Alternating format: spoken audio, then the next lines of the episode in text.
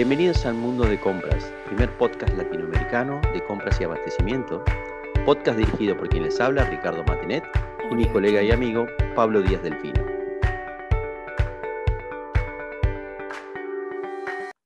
Hola Pablo, hola a todos. Episodio 5 de Mundo de Compras. Cinco episodios, Pablo. ¿Qué tenemos para hoy? Richard, ¿cómo estás? Eh, bueno, vamos a explorar un poco lo que son las asociaciones de compras en Latinoamérica. Em, así que te propongo, si querés, unas buenas entrevistas que creo que van a ser largas porque vamos a estar con México, Uruguay, Argentina y Chile. Con lo cual, si podemos, si te parece, yo lo divido en dos capítulos esto, para que la gente no se canse y tengamos buenas conclusiones. Sí, sí, qué bueno, Pablo. La verdad que eh, este es un tema súper interesante. Uno mirando LinkedIn se da cuenta que hay toda una revolución con las asociaciones de compras en Latinoamérica. Eh, se relanzó la asociación argentina, se creó la asociación chilena, se acaba de crear la asociación uruguaya y, eh, en el medio Colombia y, el resto de, América Latina está a full con este tema. Así que qué buen episodio elegiste, Pablo, para, trabajar estos temas y, la verdad que tengo muchas ganas de oír las entrevistas. Así que vamos para ahí. Me acompaña un buen amigo oriental y uruguayo que se llama Martín Otero. Martín tiene el gusto de presidir la Asociación Uruguaya de Compras. Buenos días, Martín, ¿cómo estás? Buen día, Ricardo, ¿cómo estás? Muy bien, ¿y ustedes? Excelente, excelente. Gracias por participar. Yo tenía algunas preguntas para vos como representante de la Asociación Uruguaya. La primera es un tema que estamos mirando, es cómo las asociaciones pensás vos que dan valor a los compradores y en particular, ¿qué pensás vos que va a hacer la Asociación Uruguaya para darle valor a los compradores uruguayos?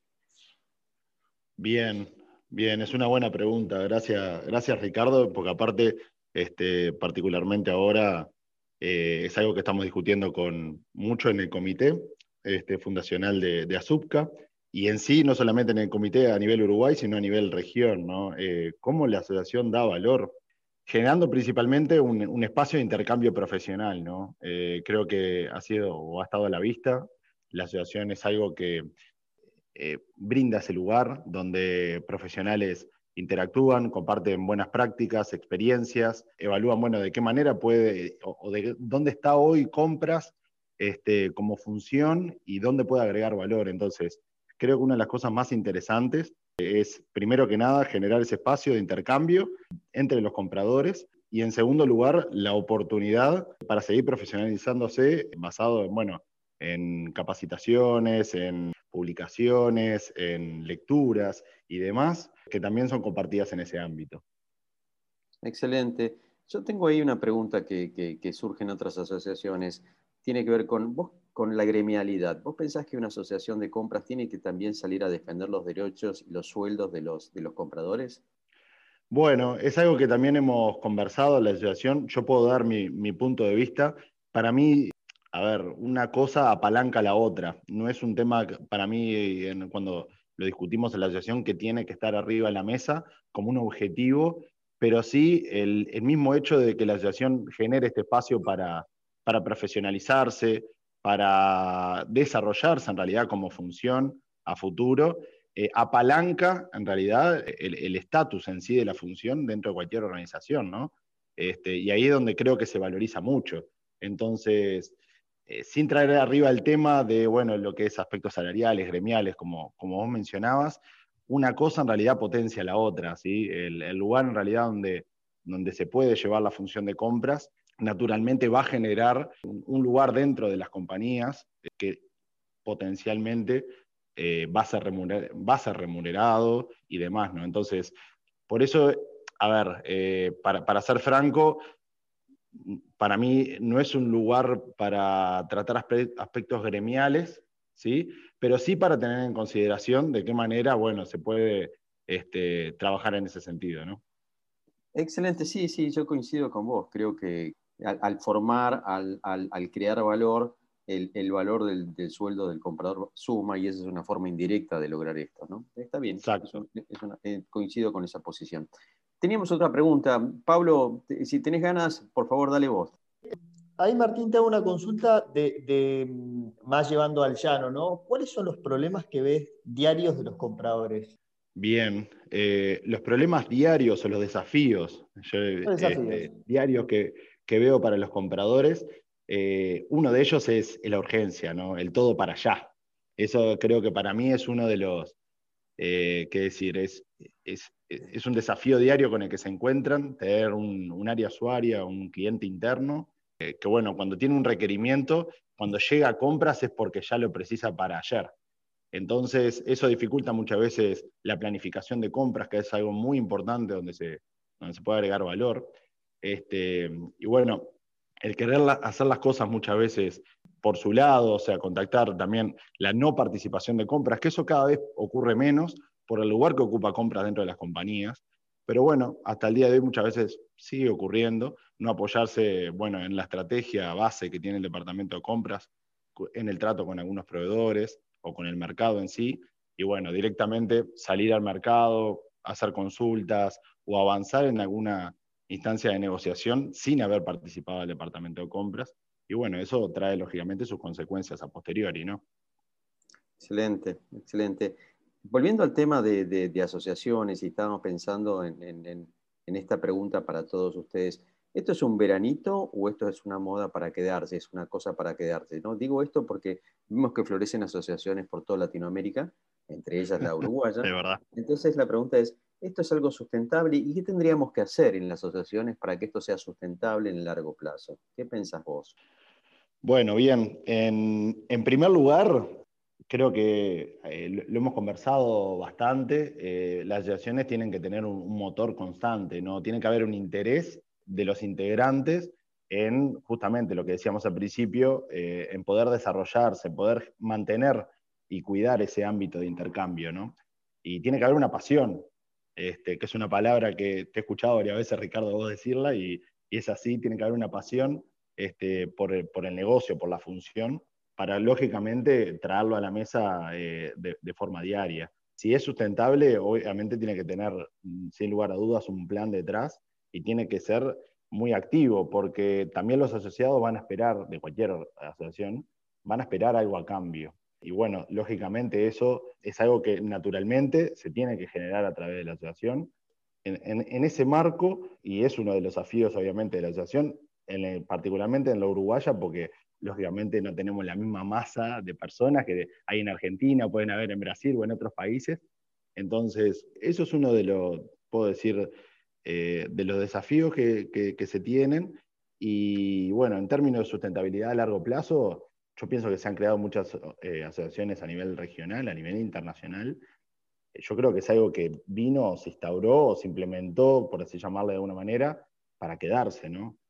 Excelente, excelente. La verdad que buenísimo. Yo tengo una última pregunta y, y te libero. La verdad que ha sido buenísimo este intercambio.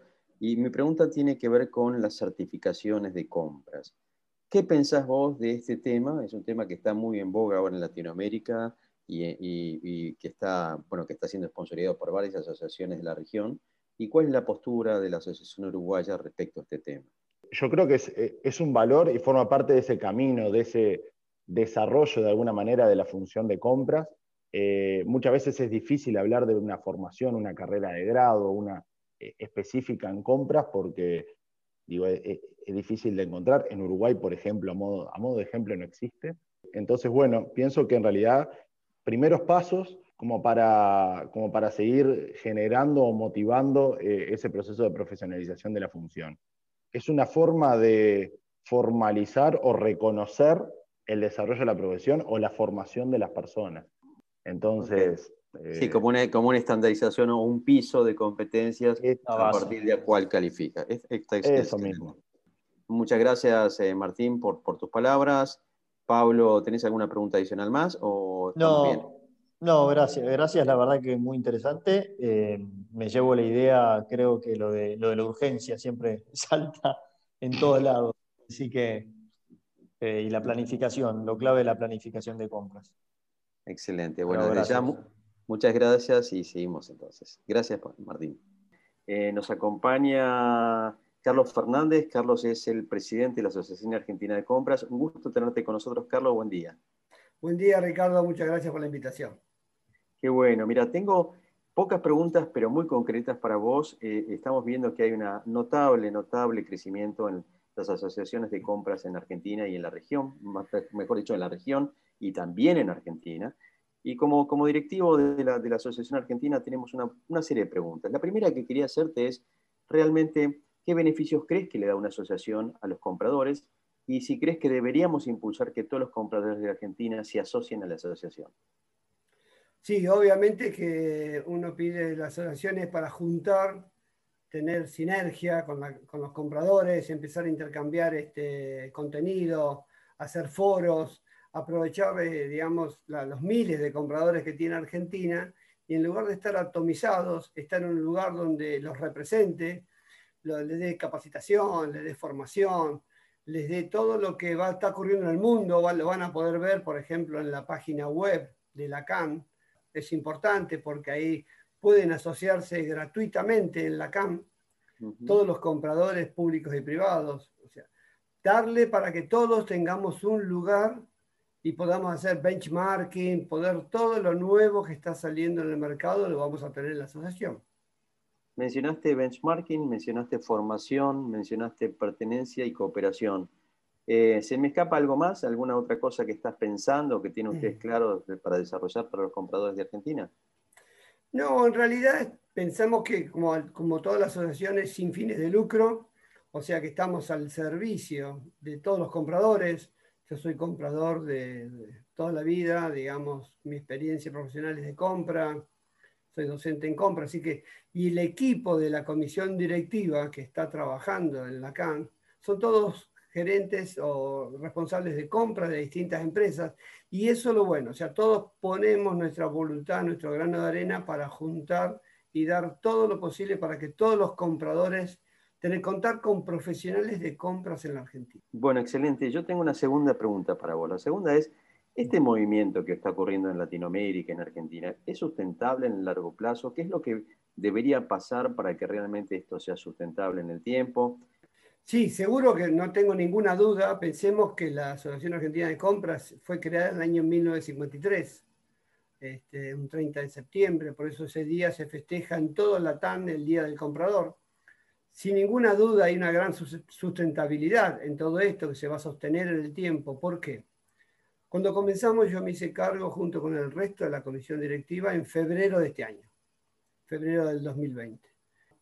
realmente la CANTE estaba pasando por un periodo de, digamos, bastante no bueno, sinceramente. Entonces asumimos esta, la construcción con el objetivo de relanzar sin ninguna duda, esto va, permitió también que junto con Colombia y México, que eran las asociaciones que estaban posicionadas en la TAM, empezamos a trabajar con todos los países, con todos los países, para que cada uno tenga su asociación, o sea, todos los compradores tengan un lugar donde juntarse y demás. Y hoy vimos un montón, la asociación de Uruguay, Chile, Perú, Bolivia, República Dominicana, hay un montón de asociaciones que se están formando, ¿para qué? Para que los compradores tengan un lugar donde puedan canalizar, consultar, recibir información, dar información.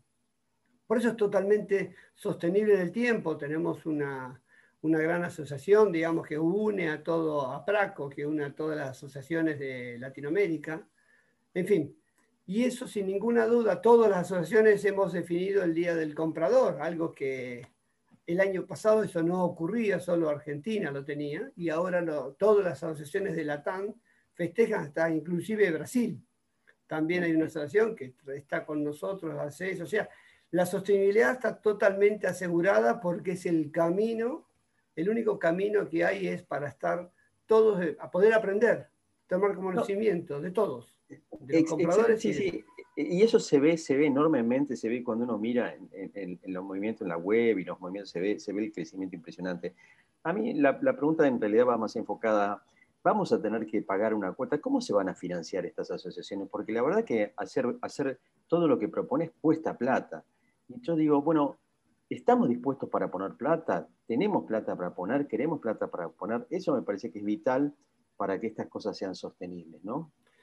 Bueno, es una muy buena pregunta porque el objetivo de la asociación es que los compradores no, abonen, sea gratuito el ingreso la asociación, eh, asociarse a la, a la CAM, y nosotros poder dar capacitaciones, la asociación a través de distintos profesionales de que dan capacitación, dar capacitación y eso es un ingreso. Pero además hay otro ingreso que son los sponsors que van a asociar, porque pensemos que estamos hablando de miles de compradores, estamos pensando entre 7.000 y 9.000 compradores que van a estar asociados a la a CAM, que no van a pagar nada, pero sí las empresas van a querer estar ahí con su nombre, porque qué mejor visibilidad para los proveedores tener 8.000 compradores que lo están mirando. ¿Cuándo se les va a dar eso? Solo a través de la Asociación Argentina de Compras lo van a lograr. Y eso va a permitir el funcionamiento económico de la CAN, que repito, es sin fines de lucro. Si hay un excedente de algo, los cursos serán muchísimo más, más baratos, serán gratis. Lo que nos dé el presupuesto porque la idea es esa, que como es una asociación sin fines de lucro, todo va a volver al comprador, al socio. Qué bueno, qué bueno, me parece muy bueno el modelo, me parece interesante también porque, porque digamos, es un modelo mixto que combina una cosa con la otra, no combina el sector privado y los compradores como tal, me parece súper interesante. Eh, tengo una última pregunta para vos y, con esto te libero. Eh, ¿Qué pensás de las certificaciones, Carlos? No, sin ninguna duda. Certificaciones de compras, ¿no? De compras, sí, sí. sí, es muy importante, es muy importante la certificación. Varios países ya lo están haciendo, asociaciones, la certificación. Todo lo que lleve a la profesionalización, la capacitación, la certificación del profesional, a través, pero a través de garantizado con algún, con algún ente como puede ser la CAN, la Asociación Argentina de Compras, certifique a los compradores, como cualquier asociación va a certificar a sus asociados, sin ninguna duda es un paso más y muy importante para que haya un reconocimiento a la profesión de compras. Una profesión que realmente con los años ha ascendido, hemos pasado momentos difíciles, hoy el comprador tiene un gran valor agregado, sin ninguna duda, sin ninguna duda. Hoy es estratégico. Y después de lo que hemos vivido con la pandemia, vieron que compras es un, sector, un área estratégica. Y bueno, el comprador se tiene que profesionalizar. O sea, tenemos que pasar de ser bomberos y ser data enter a ser profesionales de compra con todo lo que eso conlleva. Qué bueno, sí, coincido plenamente y, gran parte de lo que, lo que veo que están haciendo me gusta, me gusta la elección, me gusta. Bueno, excelente, Carlos. Eh, yo tengo, si querés, me gustaría dejar de dos segundos para que me digas alguna cosita más. Tenés, sé que tenés un montón de cosas para comunicarnos, pero eh, me pregunto esto, ¿no? La certificación, ¿me va a dar a mí un mejor sueldo? ¿Me va a dar a mí una mejor posibilidad de conseguir trabajo? Yo creo que eso va a ser en la medida que se vaya instalando la certificación en cada país. Alguien que se capacita presenta sus certificados de capacitación, dice este curso, me capacité en esto, me capacité en estrategia de compra, me capacité en negociación, me capacité en category management, me, capacité en un montón de cosas, en, en metodologías ágil, está todo muy bien y muestra su conocimiento y cuando muestre que está certificado como comprador profesional, sin ninguna duda, ese reconocimiento será un reconocimiento profesional y económico. Excelente, Carlos. Bueno, muchas gracias por participar y nos veremos en cualquier momento, si te parece bien. Muchas gracias por la invitación y un cordial saludo para todos. Gracias a los compradores. Muy amable. Pablo, qué buenas entrevistas, eh, qué, calidad la gente, ¿no? Qué, qué claro. Me gustó mucho, pero te propongo algo, Pablo. ¿Qué te parece si vamos a la parte B, escuchamos las dos entrevistas que siguen, que son también muy buenas, y después juntos sacamos las conclusiones? Buenísimo, Ricardo, sí. Tengo un montón de, conclusiones para decir, pero prefiero escuchar también a, un poquito a la gente de Chile y de México.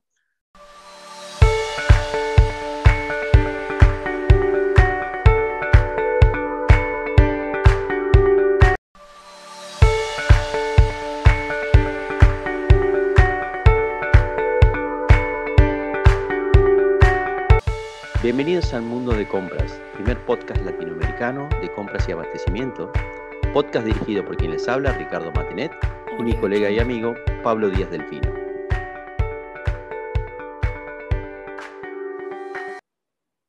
Bien, bienvenidos a la parte B del episodio 5 de Mundo de Compras, Asociaciones de Compras. Pasamos entonces a las entrevistas de las asociaciones de México y de Chile.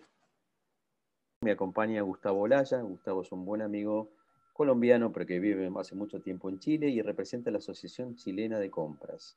Así que buen día, Gustavo. Gracias por estar con nosotros. Buenos días, Ricardo. Buenos días, Pablo. ¿Cómo están? Queríamos preguntarte varias cosas, cuatro preguntitas en realidad muy concretas. La primera pregunta para vos es, ¿cómo pensás que las asociaciones de compras pueden dar valor al comprador? ¿Y, cuáles son los incentivos que tiene que tener un comprador para participar de una asociación de compras? En particular la chilena.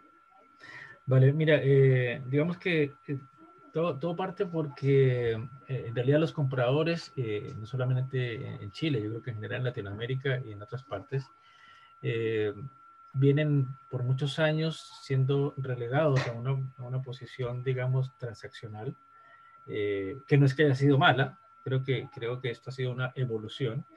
Y, em, pero, pero esa transacción ya, por una parte, está siendo cubierta por muchas plataformas inteligentes, pero eh, más allá de eso es que la, el, aporte estratégico del de, eh, el rol del comprador no estaba siendo visibilizado, ¿cierto? Entonces, como asociación chilena, eh, creemos que el comprador como como persona, como profesional, necesita llenarse de ciertos valores específicos, ¿cierto? Lo primero, diríamos que es la profesionalización, es llenar ese, esa, esa distancia eh, entre lo que hoy es y lo que el mercado requiere mm, de él para poder pues, suplir su, su servicio de, de abastecimiento. Hay, hay, de todas las escalas. En realidad hay personas muy bien preparadas y eso se agradece. Hay otras personas que recién están partiendo y, que necesitan llenar e, esa, ese bache. Pero además, llenar, llenar ese, esa distancia no solamente con, eh, formación académica, sino con visión de futuro. Estamos en un mercado absolutamente distinto de hace 10 años atrás, un mercado eh, muy tecnologizado, muy globalizado, eh, eh, muy, muy cambiante, con los famosos escenarios BUCA. Entonces, la asociación cree firmemente que hay que hacer un trabajo de formación eh, eh, académico, pero con eh, innovación, con nuevas tecnologías, con nuevas metodologías, orientando hacia resultados, ¿cierto? sin olvidar obviamente la formación base, pero aplicándolo a los nuevos tiempos. esa es como la parte principal de los valores, digamos, de formación. Pero nosotros tenemos tres pilares que son la profesionalización, la visibilización y el empoderamiento. Ya te hablé de la profesionalización, es esta distancia que existe y que tenemos que llenar. Luego viene el tema de la visibilización. Eh, más allá de que cada uno de nosotros, en mayor o menor medida, hayamos podido ejercer mejor nuestra función de compras y, y hayamos sido más o menos visible en cada institución o empresa que hayamos estado, eh, creemos que eh, la función de abastecimiento debe ser visibilizada en la industria, en general en el mercado, eh, en las empresas, incluso a nivel estatal y a nivel de, de, universidades. Entonces, esa es una segunda pilar para nosotros importantísimo para agregarle valor al profesional de compras. Y esa visibilización es ir, a, ir a, a estos entes, mostrar eh, y demostrar, más que mostrar, demostrar eh, eh, el rol estratégico que tienen los compradores en, en, la industria, ¿cierto? También y tratar de impactar en temas, como te digo, institucionales, universitarios, para poder incluso meter pensum universitario de compras en, en, las carreras que están hoy presentándose, ¿cierto? Y tercero, el empoderamiento, que es que es esta parte que es tan personal, por decirlo de alguna manera, donde, donde cada trabajador que, está en las áreas de compras tiene ciertas capacidades o habilidades para eh, eh, empoderarse de su, de su rol, afianzarse en sí mismo y poder mostrarse dentro de su entorno de trabajo y su entorno laboral. Y esto es un trabajo que no es formativo de académico, no es de visibilización, es un, es un trabajo de, eh, de habilidades blandas, de, de, darle de empoderamiento, de entregarle herramientas de, de, poder, digamos, para poderse enfrentar a, a, este, a este mundo general de, la, de las empresas. Así que, me, digamos, me gusta, me gusta, Gustavo, me gusta la claridad de los, de los tres pilares eh, en, en, en, los otros colaboradores que hemos trabajado. Surgen estos temas, pero la verdad que tiene una forma de presentarlos muy clara, donde se ven claramente las, las, tres cosas. Eh, hablando de, de, de, de, estos temas, eh, quería hacerte una segunda pregunta muy cortita que tiene que ver con ¿qué, ¿qué, tenemos que hacer para que este movimiento sea sustentable? Digamos, si esta fuera la primavera francesa, o la primavera de, de, los movimientos de compras en Latinoamérica. ¿Qué tenemos que hacer en las asociaciones para que esto no sea una moda y sea algo sustentable y que dure en los próximos 50 años, Dios quiera? Mira, eh, a ver, eh, yo creo que esto se, primero se basa en que construyamos bastante bien las bases. Yo, yo eh, te cuento, yo de profesión soy arquitecto y te, trabajaba más. Pues, se nota, se nota, mi, claro.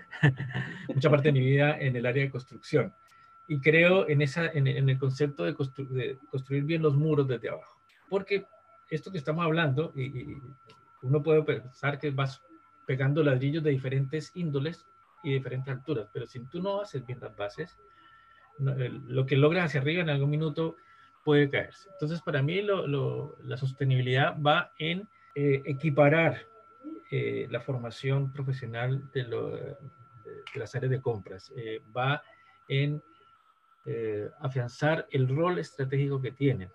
Y para que eso sea sostenible es demostrarle a la industria con resultados tangibles que efectivamente nuestro rol es estratégico.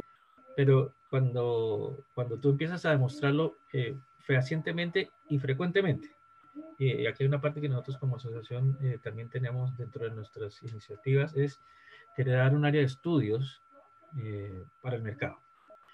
Para mí la sostenibilidad viene por varias partes. Uno, como rol, demostrar permanentemente que eres estratégico y eso se hace a través de resultados. Dos, va a sumar resultados, resultados efectivamente positivos para la industria. Tercero, que no son resultados eh, puntuales, son resultados permanentes en, la industria, en el tiempo. ¿Cierto? Como, como tú haces que efectivamente tus números de compras, tus números de, de, ahorros o impacto en ahorros o eh, impacto en, la penetración del mercado o impacto en el desarrollo de proveedores o de una economía circular, que ya hablaremos de eso, pueden mantener en la industria. Y eso no va a ser un año, va a ser año a año en que tú vas a, poder demostrar esa curva. Obviamente cuando esas curvas aumentan o descienden, pues depende de, de, lo bien que lo hagas. Pero es interesante, perdón, que te interrumpa, pero al final lo que tú estás diciendo es, si le va bien al comprador, le va bien a la asociación. Y ambos son sustentables. claro, e, es que es una cadena de una cadena de valor, digámoslo así. Los compradores existimos porque existen las empresas o existen instituciones que requieren este, esta labor. Si le va bien a ellos, por efecto, en parte de nuestra labor, es porque eh, también nos da sostenibilidad a nuestro rol. Pero también, si, si, le va bien a, a esa industria, a través de nuestro trabajo le va bien a los proveedores y el entorno, que esa es la cuarta patita que te quería decir, la sostenibilidad, digamos, social, medioambiental eh, que, hay. Tienes un equilibrio con el medio ambiente, impactas positivamente las, las eh, sociedades que, que, están en el perímetro de, impacto de tu empresa.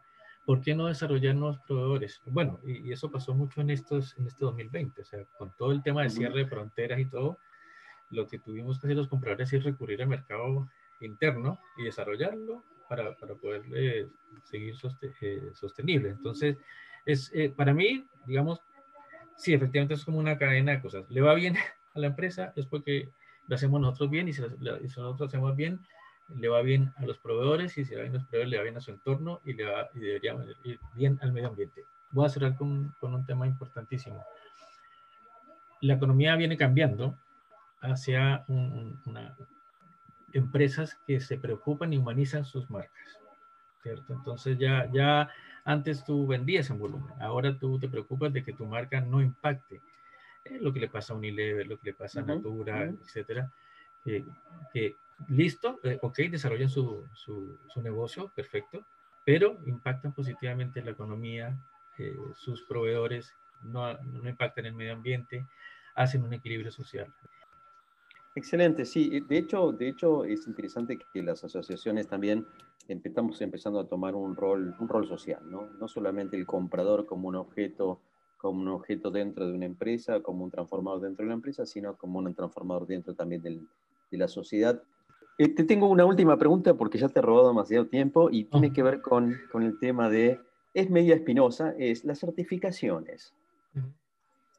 ¿Qué piensan ustedes? ¿Qué piensas vos en lo personal? ¿Y qué piensa la Asociación Chilena en particular sobre el valor de la, de la certificación eh, y la necesidad?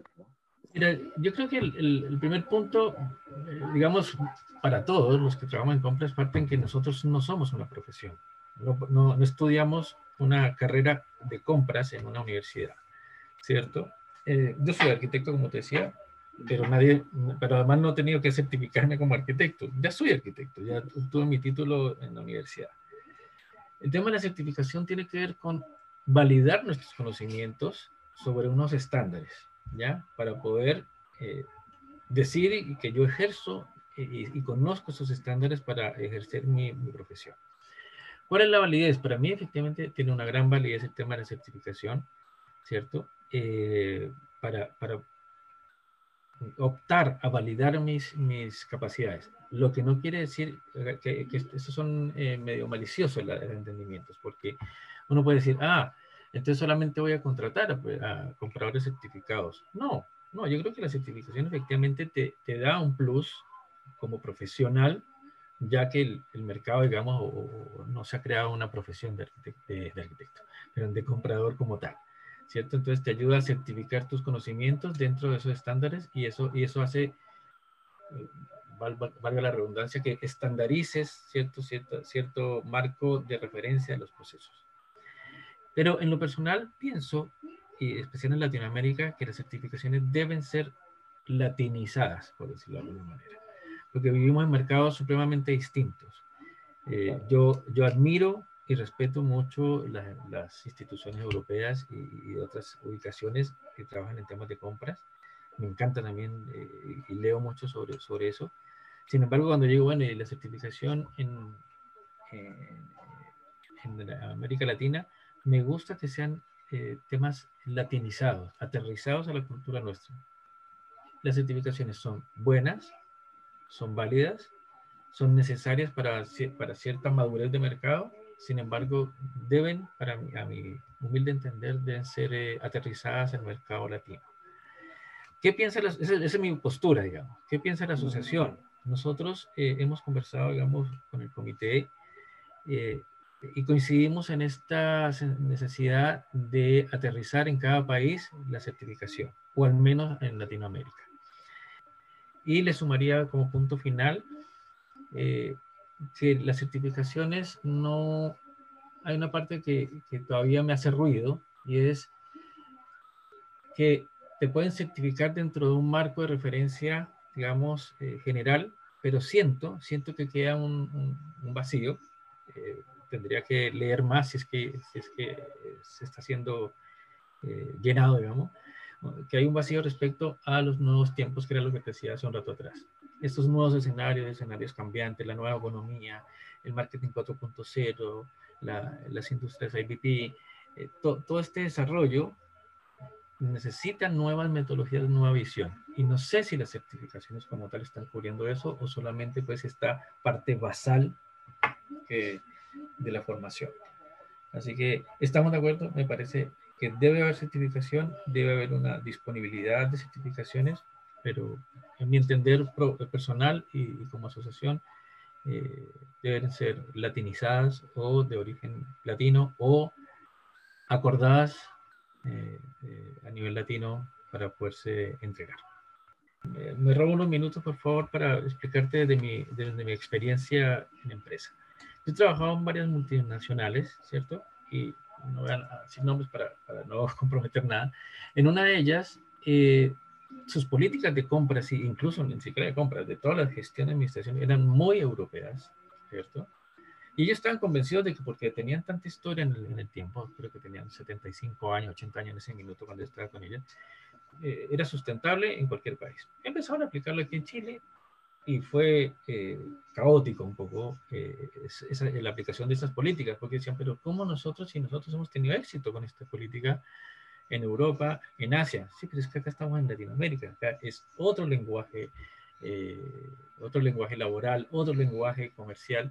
Entonces, yo creo, cuando te digo latinización, volviendo al tema, es para mí el licuado en el sentido de que creo que los estándares que se han hecho en Europa o en, otras latitudes, obviamente ya inventaron la rueda, por decirlo de alguna manera, ya está, ya está creada, pero, pero creo que cada rueda, para seguir con el símil, debe acoplarse a cada terreno eh, donde está.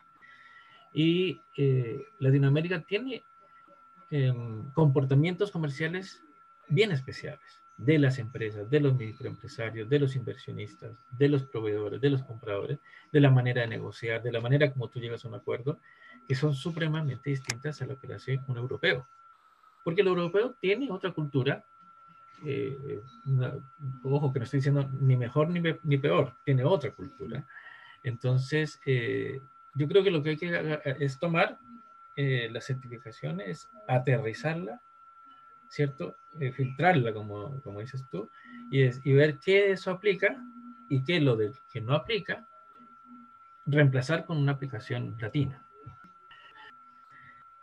Gustavo, yo te agrego, te agrego algo que a veces pasa también eh, por experiencia, que los lineamientos, como vos dijiste, de afuera, a veces hace perder grandes oportunidades.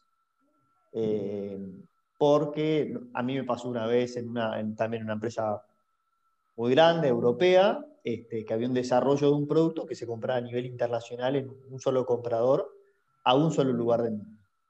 Y daba la casualidad que ese mineral, era un mineral, no voy a decir qué por las dudas, pero ese mineral se conseguía en Argentina. Claro. uno de los únicos países. Y era más económico. Pero la política no te dejaba Los lineamientos era, fueron tan difíciles de romper esa barrera eh, y se habla de, un monto muy grande. Entonces, eh, creo que uno, eh, y en el mundo que hoy vivimos, tiene que buscar la flexibilidad.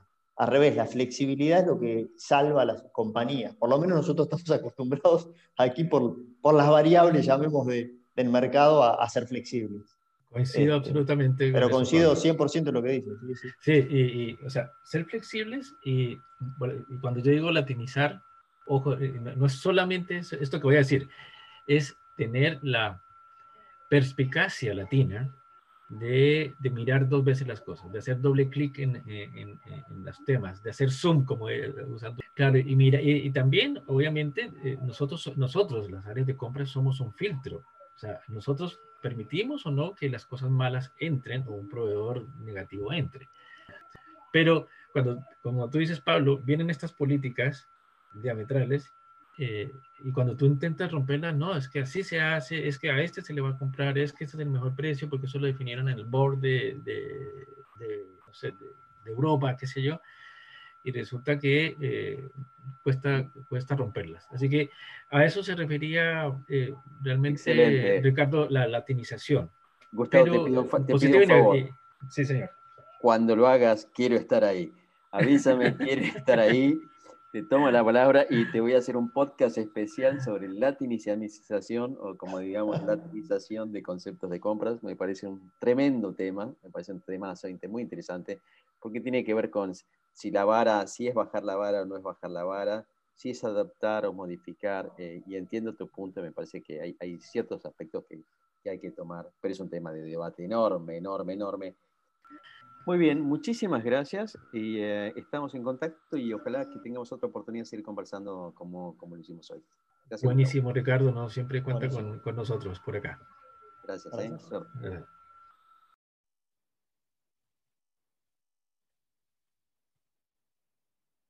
Hola, buenas tardes a todos. Acompaña este episodio número 5 el señor Antonio Chacón. Antonio es un amigo y es el representante y el presidente de la Asociación Mexicana de Compras. Eh, gracias, Antonio, por estar con nosotros. Eh, bienvenido. Es un placer, Ricardo, a tus órdenes. Como tú sabes, estamos haciendo un, podcast sobre las asociaciones de compras. Y el primer, la primera pregunta que tengo para ti, si eres tan amable, es que me digas desde tu punto de vista y desde el punto de vista de la Asociación Mexicana, ¿cuáles son los beneficios que una asociación le da a los compradores? Y en particular te comento, hoy justo estaba mirando LinkedIn y había una interesante discusión en la Asociación Colombiana respecto a si la defensa, si tenía que meterse también en la defensa del salario y en la defensa del salario de la profesión, ¿no? que fue una cosa que está en este momento en LinkedIn discutiéndose. ¿Qué piensas tú? Bueno, eh, nosotros eh, tenemos alrededor de 21 años de, vida, entonces a, lo largo del camino hemos tenido, pues digamos, eh, impulsos de, llegar hacia cierto tipo de participación dentro del gremio de, compras. Y en algunos casos nos dimos cuenta que, no obstante que nos parecía una buena idea a nosotros, el, el gremio en realidad o no lo recibía con mucho entusiasmo o francamente lo necesitaba muy poco. Entonces, eh, hablando un poco acerca de, cuál es el, campo que tendría que cubrir la asociación y por otro lado, cuáles serían los beneficios que podrían recibir los compradores, en la experiencia de nosotros lo que hemos encontrado es, bueno, número uno, en primerísimo lugar, eh, la cuestión de la, capacitación.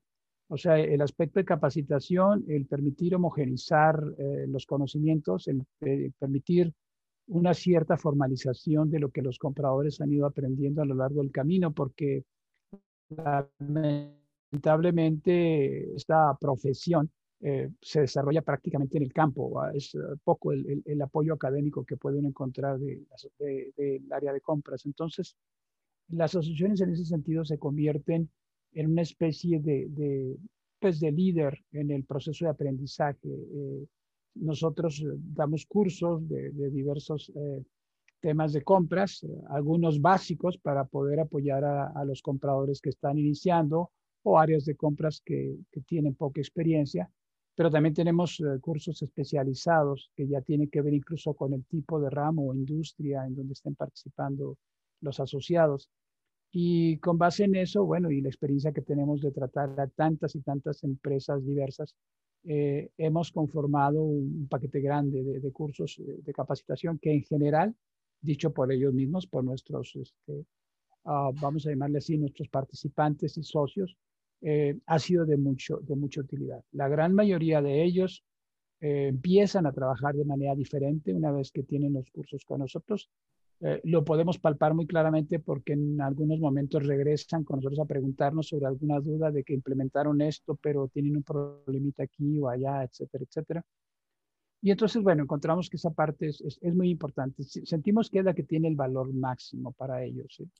Lo que aprendieron en los cursos, en las sesiones de trabajo. Ahora, cuando se hace un, curso, hay una gran oportunidad de intercambiar ideas con otras áreas de compras. Entonces, en México en particular, no lo sé en el caso de, de, Sudamérica, pero en México eh, los compradores a veces no son muy abiertos, son un poco celosos y no quisieran eh, dar a conocer, digamos, cómo ven las cosas, qué problemas tienen.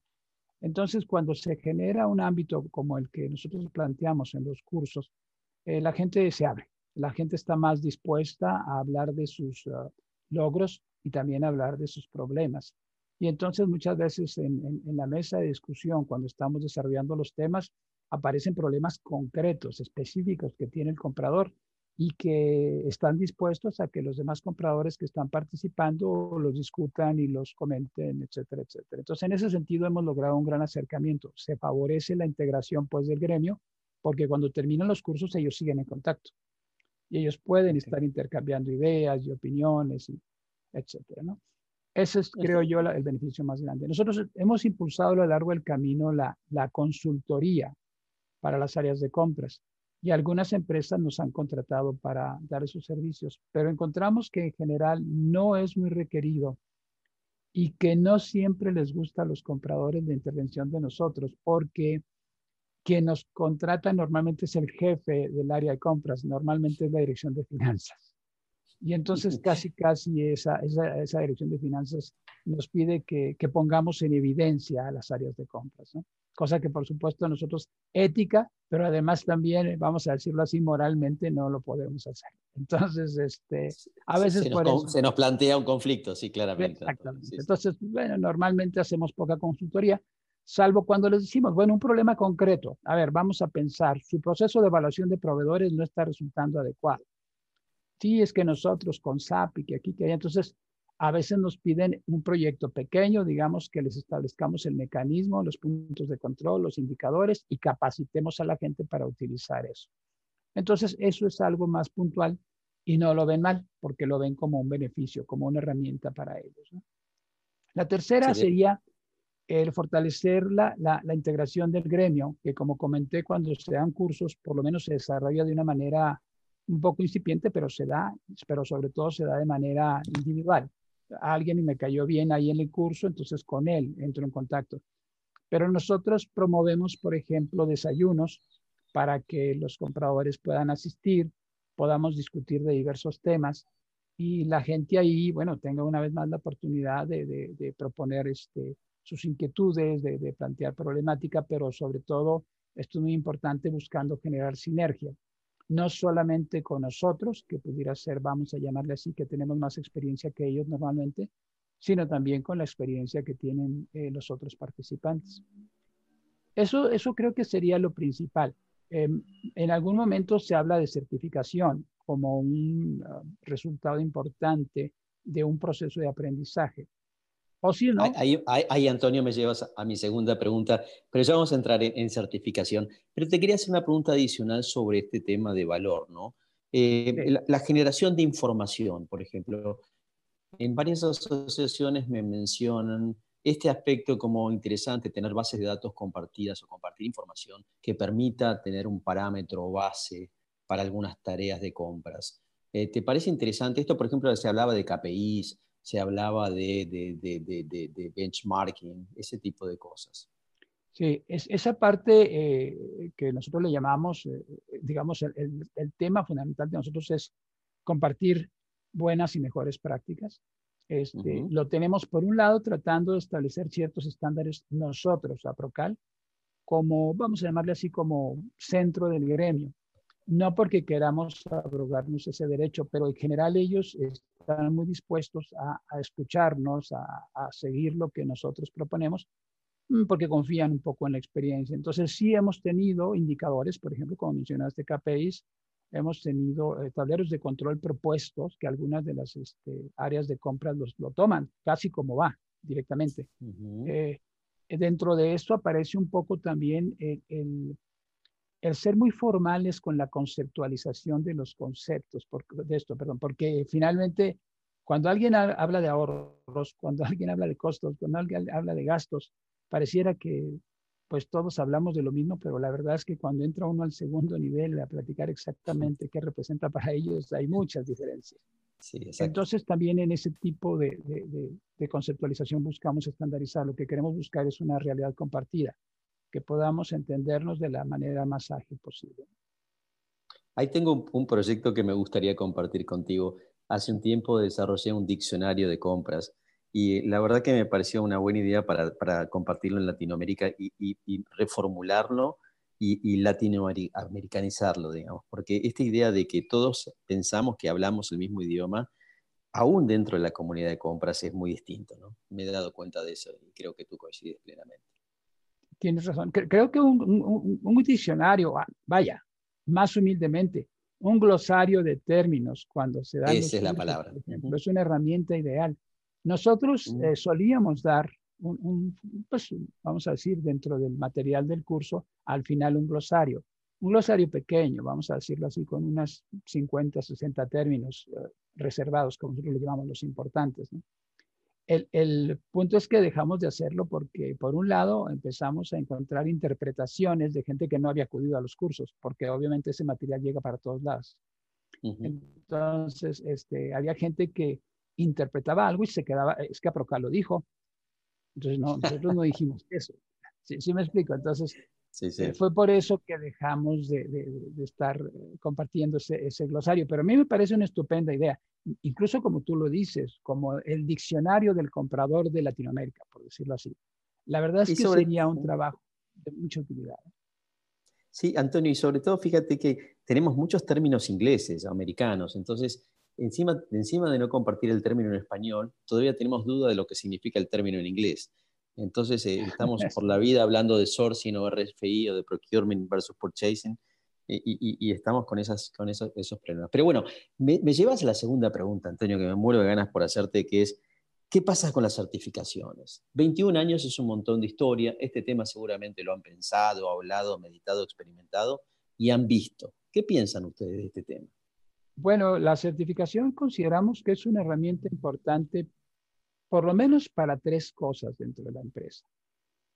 Dentro de la empresa, incluyo aquí también al, comprador como individuo, ¿no? O sea, la, primera, que creo yo que es la que tiene un gran valor para los compradores en particular, es que incrementa su currículum. O sea, el reconocimiento de una certificación le da la oportunidad al comprador de respaldarse en el caso de que solicite pues una promoción, un mejor reconocimiento económico dentro de su empresa, pero también hacia afuera de su empresa. Entonces, en ese sentido, la certificación es algo que a ellos les resulta muy atractivo y que si está dado por un organismo serio, en general es un buen respaldo curricular para cuando estas personas van hacia otras organizaciones, este, pues buscando empleo o bien por alguna razón se quedan sin trabajo y entonces en ese momento pueden ellos ofrecer, digamos, dentro de su, de su conjunto de competencias y capacidades la certificación de APROCAD. ¿no? Estoy hablando aquí en el caso, por supuesto, de México. Eh, otro punto es que las eh, empresas, aquí ya lo veo más como la empresa, eh, de repente quieren certificar a su gente por dos razones. La primera es porque sienten que así un tercero está validando que efectivamente su personal está capacitado, es competente, pero también para que dentro de la organización sepan que los compradores que tienen son compradores competentes y que entonces esos pleitos entre los usuarios y los compradores y etcétera, etcétera, no son en su mayor parte porque sean incompetentes los compradores, sino porque probablemente donde hay que hacer ajustes es en el sistema de trabajo, es en la coordinación, ese tipo de cosas. y, la tercera que decía yo de la certificación es que eh, eventualmente, y esto es muy importante, pues ah, permite que, los, que las empresas estén dispuestas a invertir un poquito en sus compradores. A veces el comprador como premio o sea, vamos a pensar que es un área que tiene 10 compradores. A veces le resulta muy difícil que la empresa eh, apoye para la certificación de todos, pero a veces lo pone como un premio al cumplimiento de objetivos y se lo da a uno o dos compradores. Eso también es un aspecto interesante. Qué, interesante. Em, en términos de certificación, digamos, eh, creo que, que, lo que tú dijiste es clave también, lograr que la marca o o el prestigio del, proceso de certificación y de los conocimientos ahí sean, sean tales que permita ese reconocimiento en el mercado. Estimo que, en los 21 años de la asociación han, trabajado mucho sobre eso. Es correcto. En, realidad, eh, digo, estaría mal, mal decirlo porque yo estoy en Aprocal, pero eh, la experiencia de prácticamente todos los compradores que han entrado en contacto con nosotros en cursos, en sesiones, en eventos, en etcétera, eh, tienen muy buena opinión de, nosotros como un organismo serio. No estoy hablando del aspecto técnico, sino estoy hablando de que somos confiables, de que no somos una, una asociación que se presta a ningún tipo de, de, pues vamos a decirlo así, de manejos, ¿no? Eh, lo pueden constatar incluso cuando los, los, proveedores se acercan con nosotros para que los apoyemos en algún desayuno, en alguna plática, etcétera, etcétera, que ellos están dispuestos a dar porque quieren dar a conocer algo. Nosotros cuidamos especialmente ese aspecto para que se note perfectamente que nosotros somos un facilitador que da acceso al gremio y punto. Pero que APROCAL no se manifiesta en ningún sentido respecto a, en ese caso, al producto o servicio que, que el proveedor pueda ofrecer. Eso no lo hacemos mucho y lo hacemos después de, un riguroso este, estudio sobre lo que estén ofreciendo para ver si sentimos que el gremio pues lo, lo requiere. Tal vez somos un poco jueces arbitrarios, pero es que luego hay mucha gente que por hacer negocio, este, ya sabes, ofrece cosas que no necesariamente son, son necesarias. Bien. Sí, e, es muy válido ese punto y además para, para mantenerse y, ser sustentables en, 21 años hace falta tener esa claridad de independencia de criterio, ¿no? Es eh, de no mezclar las cosas. Efectivamente. Eh, yo quería hacerte una última pregunta que tiene que ver, en realidad te voy a cambiar eh, la, pregunta y tiene que más que ver con la sustentabilidad, la economía circular, la, la responsabilidad social empresaria. Eh, yo estoy notando que cada vez más la, gente de compras tiene más acción en ese campo y tiene una obligación quizás de participar y hacer más. ¿Tú qué piensas o qué piensa la asociación al respecto? ¿Está tomando una línea de trabajo sobre, esa, sobre ese sector o esa problemática? Eh, pues eh, sí, efectivamente es una inquietud que hemos tenido este, durante varios años, especialmente, no pocos, durante los últimos tal vez 8 o 10 años, ¿no? vamos a decirlo así, en la segunda fase de, de, Aprocal, pero que ahora con el problema de, la pandemia eh, se agudizó terriblemente. Aquí son dos vertientes. Por un lado es no solamente que los compradores puedan obtener reconocimiento al interior de la empresa, para que puedan contar con apoyo y con recursos para que su labor sea mucho más eh, estratégica, de mayor generación de valor, sino también porque los compradores tienen que asumir el reto ¿sí? de incorporarse de una manera muy efectiva hacia la transformación de las, de las empresas. Y eso, um, cuando se tiene la mentalidad de que soy alguien a quien le dicen qué hacer, cuando se tiene la mentalidad de que pues yo hago lo mejor que puedo, aunque nunca están satisfechos, etcétera, eh, resulta difícil buscar que la participación de, de, compras sea de mayor peso. Entonces es una vertiente buscar generar una conciencia de importancia, pero también de seguridad en sí mismos, para que ellos se atrevan. Aquí es prácticamente para que sea esto. Es, es, atrévete, entiende que si no se han dado las cosas, algo no has hecho tú, pero algo puedes hacer. Pero ahí están las condiciones y si no tienes ideas, hay muchas otras gentes en el gremio, nosotros te conectamos y nosotros te podemos apoyar dentro de ese esfuerzo para que empieces a ver cómo cambiar eso, ¿no? Y la segunda vertiente, específicamente, ahora sí ya hablando de, buenas y mejores prácticas, porque esto estaría muy ligado ya de manera eh, fuerte hacia la cuestión de la sustentabilidad y todo esto. Pues cuando aparecen buenas y mejores prácticas, estas son dinámicas conforme van cambiando las condiciones, lo que eran buenas prácticas en algún momento dejan de serlo. Las mejores prácticas dentro de la empresa. Nosotros entendemos las mejores prácticas como la implementación de una buena práctica en, un, en una empresa en particular, llamamos en un entorno laboral particular en donde en ese sentido esa mejor práctica probablemente sea muy efectiva, muy buena para esa empresa o para ese tipo de industria, pero no necesariamente tal y como se utiliza ahí va a poderse aplicar exitosamente en otro tipo de industria. Entonces, somos muy cuidadosos con qué es buena práctica y qué es mejor práctica. Pero en general, eh, sentimos que a través de ese enfoque de buenas y mejores prácticas eh, se logra generar un poco de conciencia y se logra enganchar con la dinámica, ahora sí hablando de la dinámica económica del mundo, no solamente de la empresa, sino del mundo, ¿no? El, el, por ejemplo, la situación de la pandemia ahora, este, nosotros hemos estado trabajando mucho este, con, con, el gremio para ver cuáles son los problemas que están enfrentando. Hemos hecho encuestas, de hecho, en nuestro congreso del, del próximo mes vamos a presentar eh, eh, la problemática que enfrentan los compradores en su trabajo desde casa y vamos a llevar a cabo una serie de, mesas de, trabajo para poder obtener propuestas del gremio, de los asistentes a, ese congreso. Y nosotros simplemente lo que vamos a hacer es, vamos a, promoverlos, vamos a, difundirlos para que quien quiera subirse en esas propuestas, este, pues pueda tomar provecho. ¿no?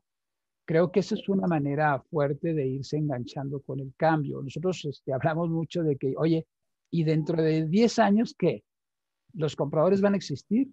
¿Cómo vamos a estar? E, o, vamos, a hacer robots, ¿no? Sí, exactamente. Entonces, eh, es, es, entiende a la gente que tiene que ir adaptándose, pero no de una manera pasiva, sino de una manera proactiva a las condiciones del entorno. Y eso se da solamente, Ricardo, si tienes confianza en ti mismo, si estás convencido de que puedes generar valor, porque si no, el comprador no se atreve. Y lo que pasa es que pasivamente está dispuesto a esperar hasta que en algún momento le digan muchas gracias, señor comprador, y adiós. Qué, interesante lo que mencionas y casi como volvemos a la última pregunta para cerrar la entrevista, pero eh, eh, eh, la, función de, de, una asociación para ayudar al empowerment del comprador, para que el comprador crea en sus posibilidades de ser factor de cambio dentro de la empresa y dentro de la sociedad, haciendo las cosas que debe hacer bien y encima contribuyendo a la creación de valor.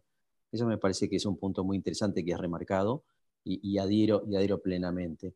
Y quizás hay otro punto que me gustaría preguntarte para cerrar que tiene que ver con cómo podemos desde las asociaciones hacer que la comunidad de México, de Argentina o de toda Latinoamérica entienda lo que realmente hace el comprador y cómo el comprador añade valor a la, empresa y cómo, cómo, cómo es importante el rol del comprador en la sociedad. Bueno, una forma este, directa es tratar de entrar en contacto con, pues, normalmente con el jefe del área de compras, que puede ser finanzas o puede ser también operaciones. Este, sí existen empresas, por supuesto, donde el director de compras reporta directamente al CEO, pero son las menos. La gran mayoría o reportan a finanzas o reportan a operaciones. Hay algunos casos extraños de que reportan a, recursos humanos o cosas así. Estoy pensando ahorita en experiencias que he tenido. Pero en general, lo que buscamos es eh, entrar en contacto con, con, con esa dirección, ¿sí? con esa persona que en particular pudiera estar y a través de, convencerlos de que permitan, de que apoyen a su área de compras en participar, por ejemplo, en participar en los talleres que hacemos este, de trabajo, eh, para que, por supuesto, estén dispuestos a certificarse. Ese tipo de cosas las, sustentamos con la importancia del comprador. Cuando nosotros vamos y manejamos un lenguaje de negocios y les hacemos ver que no es operativo el enfoque ideal en el área de compras. El operativo es básico, pero para poder generar valor en serio tiene que ser un enfoque estratégico. Entonces, es un poco tratar de generar conciencia. Eh, dentro de esa parte, entonces, lo que hemos hecho es cuando ha habido una, una, inquietud directa de la empresa que nos piden que evaluemos a sus compradores o etcétera, tratamos de hacer labor, pues casi se puede decir uno a uno, pero también hacemos desayunos. Y entonces invitamos a los directores de finanzas o a los directores de operaciones. Y lo que hacemos normalmente es presentar casos, pero enfatizamos mucho la responsabilidad que tienen ellos como patrocinadores. No es solo la responsabilidad del comprador, sino que reconozcan, ¿sí? más que entender, es que reconozcan, que asuman que muchas de las veces el área de compras no va más lejos porque no cuenta con el apoyo, de quien tiene los recursos, que en este caso son los jefes, ¿no? Entonces, eh, creo que esa es también una labor hemos llevado a cabo a lo largo de los años, no, no, tengo ahorita en mente, pero no sé cuántos eh, desayunos que nos, que nos hemos reunido con, con, ese tipo de gente. Algunos de ellos quedan tan enganchados que, pues por lo menos, algunos de ellos dicen, yo quiero que todo mi personal se certifique. No puedo decir nombres de empresas, pues, pero hay empresas grandotas, medianas, las chiquitas son un poco más tímidas para tomar ese tipo de cosas, ¿no? Pero, pero grandes y medianas sí. Y algunas empresas eh, a la fecha, todo su personal tiene que estar certificado. Y si no están certificados, entonces les dan un año. Y si al año no logran certificarse, se tienen que ir. Entonces, mm. esa, esa gente toma conciencia, pero por otro lado, y eso es muy bueno, apoya al área de compras de una manera definitiva. Qué interesante. Antonio, ha sido realmente una entrevista muy, muy, muy agradable. Estoy sumamente agradecido por tus conceptos y, espero que, podamos difundir esto y que ayude a, la mejora de la profesión en Latinoamérica. Así que desde ya muchísimas gracias y, gracias por todo. Muchísimas gracias a ti. Muy bien, Pablo. Muy ricas las entrevistas. La verdad que cuatro personas, cuatro personalidades distintas y eh, mucha experiencia metida acá arriba. Eh, ¿Qué conclusiones sacás vos, Pablo, de todo esto? Mira, para, para no hacerla larga, Ricardo, me tomo tres puntos. Compartir experiencias, el tema de la capacitación y que las asociaciones son eh, los que marcan el camino, ¿no? Son líderes. Y que eso no es menor, porque es muy difícil marcar el camino eh, cuando lo estás construyendo, ¿no? Sí, me parece que eso sería. Toda la razón tenés, Pablo. Mira, fíjate que hay, hay, cosas también interesantes que tienen que ver con el, la antigüedad de las asociaciones. Si vos te fijas bien, notás cómo cambia de un discurso al otro entre asociaciones nobles como la uruguaya o, la chilena y eh, algunas con más tiempo como la mexicana. ¿no? Em, me pareció súper interesante esto. Te diría que también la otra cosa que me, me, encanta, esta idea de que realmente ahora está cambiando mucho más rápido la empresa y el mundo de, los negocios, con lo cual compras tiene un rol distinto y que ya entonces la, brecha o tener una formación empírica ya no alcanza y tenemos que cubrir. Y está muy bien esto que están haciendo las asociaciones de, trabajar y concentrarse en la formación para cubrir esa brecha. Y también es un punto súper importante que vi es que tenemos que entregar valor, porque para que todo esto sea sustentable, las empresas tienen que valorar ese, conocimiento, que tiene que entregar valor a las empresas, y de ahí el modelo realmente va a ser sustentable. Eh, me hace acordar mucho nuestros podcasts 1 y 3, Pablo, creo. Claro. Está todo vinculado, ¿no? Viste como la percepción y las asociaciones en este tema. Quizás me gustaría cerrar, para no hacerla larga también, pero el tema de la importancia de la certificación, me parece que, es, un, es, un, punto interesante, la idea de, hacerla eh, más latinoamericanizada, como comentaba Olaya en el caso de Chile, y la idea de la certificación como, como un estándar de calidad. Hay otra cosa también que me parece súper importante que me, gustaría cerrar con esto, es cómo las asociaciones deben ayudar al comprador al empowerment del comprador, es decir, a lograr que el comprador tome y asuma el rol que tiene que asumir como líder de un proceso de cambio, no solamente interno, sino en la transformación social a través del cambio de la compra sustentable, de la economía circular, de responsabilidad social empresaria y todas esas otras, del compliance y todas esas otras cosas que añaden a la función de compras y la hacen tan rica. Yo con esto diría, Pablo, que estamos y si te parece nos despedimos hasta el próximo capítulo. Perfecto, esperamos tu glosario, Ricardo, en el LinkedIn, ¿eh? con todos los términos y terminologías latinoamericanas. Vamos a Gracias, Pablo. Gracias, Pablo, siempre dándome más trabajo. Te mando un abrazo y un abrazo a todos. Saludos.